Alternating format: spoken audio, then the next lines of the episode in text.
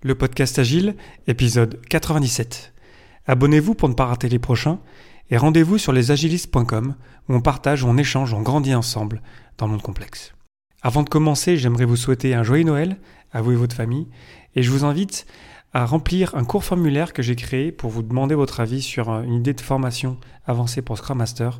Allez remplir ça sur lepodcastagile.fr slash formation. Merci d'avance et bonne écoute.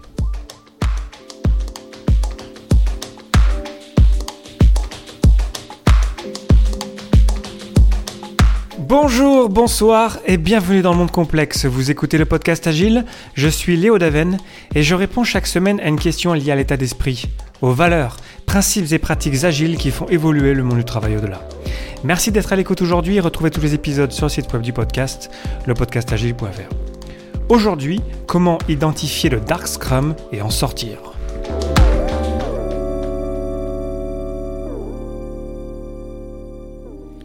Je parle très souvent de Scrum, le cadre de travail Scrum, qui est la pratique agile la plus populaire, mais en fait, je pense que ce n'est pas vraiment le cas.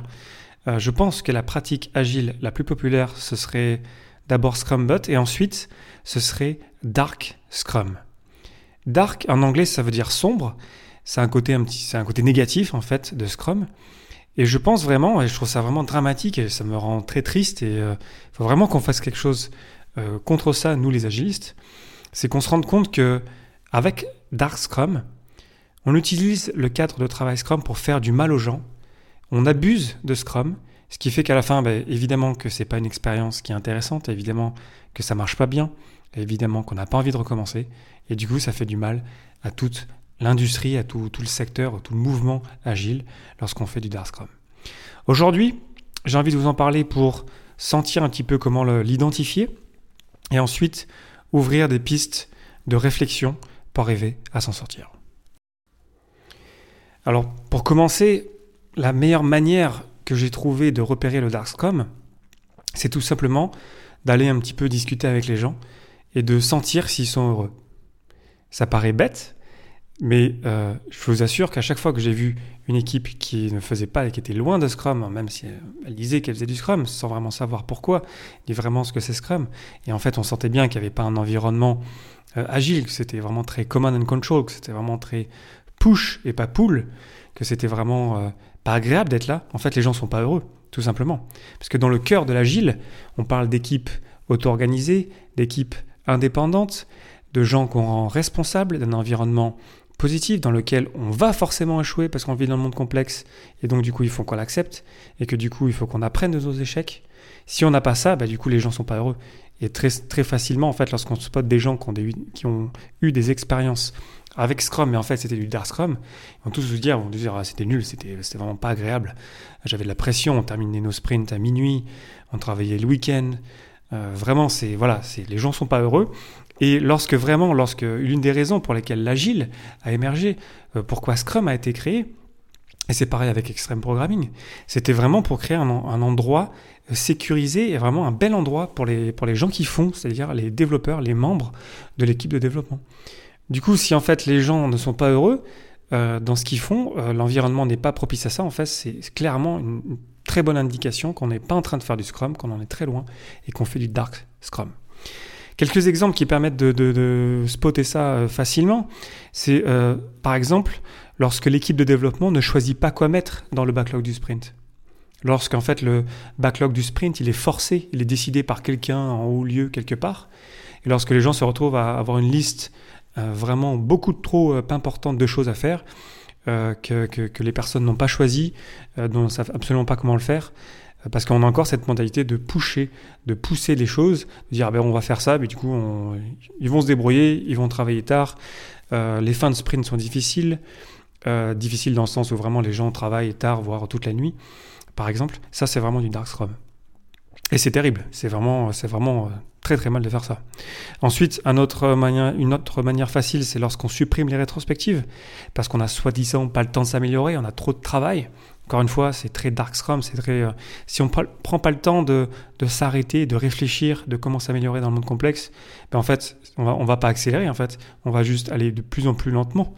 Donc euh, c'est voilà, c'est facile à, spotter ça. Et un autre Euh, un autre truc aussi, c'est lorsqu'on n'a pas de Scrum Master ou un Scrum Master vraiment qui n'a pas le temps, qui, est déjà dans plusieurs équipes ou qui a très très peu de temps euh, par équipe. C'est pas que cette personne-là est pas bonne ou ça n'a rien à voir avec euh, cette personne-là. C'est juste qu'en fait, un Scrum Master, ça a besoin de, temps et d'énergie et d'apporter de la valeur à l'équipe. Et dès l'instant où on, tire un petit peu sur ce, rôle, où comment dire, on le sous-estime et où même on l'enlève, Là, clairement, on rentre dans du Dark Scrum parce que le monde complexe, il va continuer à nous frapper. On va toujours avoir des défis qui vont venir euh, régulièrement nous challenger. Et on va avoir besoin vraiment continuellement, euh, pendant toute la durée de vie du projet, de l'équipe, du produit, d'un Scrum Master pour avoir ce recul, pour avoir apporté des choses différentes et continuer à encourager à l'amélioration. Alors comment se sortir de cette situation qui est vraiment, euh, qui est vraiment terrible, qui peut vraiment être vraiment un impact même psychologique et faire vraiment souffrir les gens? Moi je l'ai vu de mes yeux vus. Je dirais que la première chose à faire déjà c'est se protéger soi-même. Euh, on ne peut pas changer un environnement entier tout seul. Je connais même des entreprises agiles qui apportent l'agilité et euh, ce sont des, des, coachs agiles très expérimentés. Ils y vont jamais tout seuls. Ils y vont à deux, par exemple, tellement ils savent que c'est difficile de, par exemple, passer de Dark Scrum à Scrum ou de euh, Scrum But à Scrum.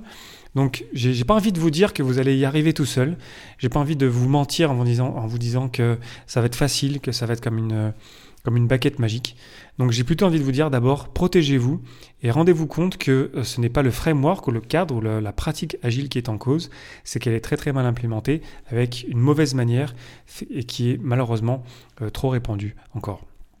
Et lorsque je vous dis de vous protéger, euh, quelque chose qui pourrait être intéressant, ce serait de trouver des alliés, d'autres gens qui pourraient peut-être comprendre euh, que effectivement on est très très loin de Scrum ou très très loin de l'agile, en, fait, même si peut-être on utilise les termes, et qui pourraient devenir des alliés avec lesquels vous pourriez, il vous suffit en fait juste de trouver euh, un collègue, et à deux, vous allez pouvoir créer un environnement entre vous qui pourrait être plus sain déjà. Vous créez une espèce de petite bulle, si vous voulez, de sécurité, d'entraide, de partage, qui vous permettrait au moins quelque part un petit peu de mieux survivre dans ce genre d'environnement. Une autre chose que vous pourriez faire, ce serait de vous former à Scrum ou l'agile ou une autre pratique agile, euh, ce qui vous permettrait d'amasser plus de connaissances et peut-être d'avoir plus de poids, de faire grandir votre influence pour essayer de changer les choses petit à petit. Mais après, pour ça, il faut avoir le budget des formations, il faut pouvoir avoir le temps. Donc c'est peut-être pas forcément faisable, mais en tout du moins euh, d'apprendre peut-être d'autres manières de travailler, ça pourrait vous inspirer à peut-être dans, dans votre travail futur dans d'autres euh, endroits, dans d'autres environnements, de pouvoir appliquer ça. Euh, parce que c'est ça aussi qui va vous donner l'envie de, progresser. C'est super intéressant quelque part quand on y pense de vivre quelque part une mauvaise expérience avec quelque chose parce que du coup on, se rend compte un petit peu parfois de la chance qu'on a après coup.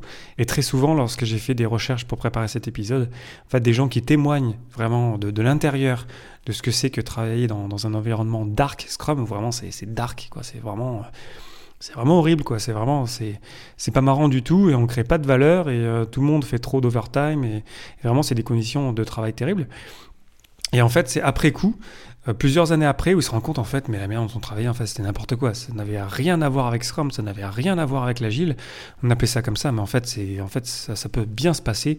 Et après coup lorsqu'on l'a vécu euh, c'est jamais drôle lorsqu'on lorsqu'on le vit euh, mais ça nous permet aussi peut-être de prendre du recul dans le futur. En tout cas, je vous le souhaite sincèrement, euh, de vivre dans un environnement euh, sain, d'avoir la chance d'expérimenter, de, pouvoir expérimenter, d'avoir la chance de vraiment de, de, faire changer les choses, de pouvoir vous améliorer petit à petit, et de progresser en tant qu'équipe.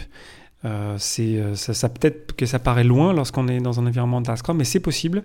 Il y a des gens qui arrivent et je vous encourage, euh, comme je le disais dans des épisodes il n'y a pas si longtemps, d'aller à des conférences agiles aussi pour prendre de l'inspiration et de l'énergie parce que c'est possible et ça peut vraiment très très bien se passer.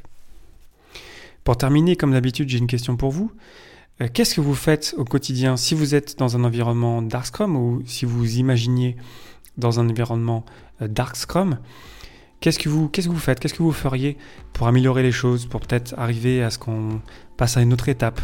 Euh, par exemple, qu'on arrive à comprendre ce que c'est que Scrum, comprendre ce que c'est l'agile.